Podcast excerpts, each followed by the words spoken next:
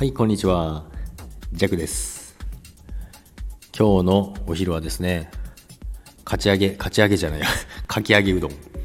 かき揚げうどんです。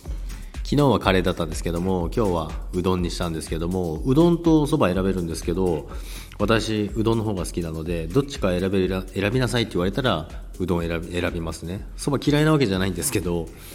でもどうしてもうどんばっかり食べてしまいますね。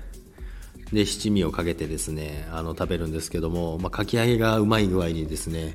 あの汁と絡んであの吸い込んでですねあのタレの味がしてですねすごい美味しいんですよね、まあ、とは言ってもあの普通の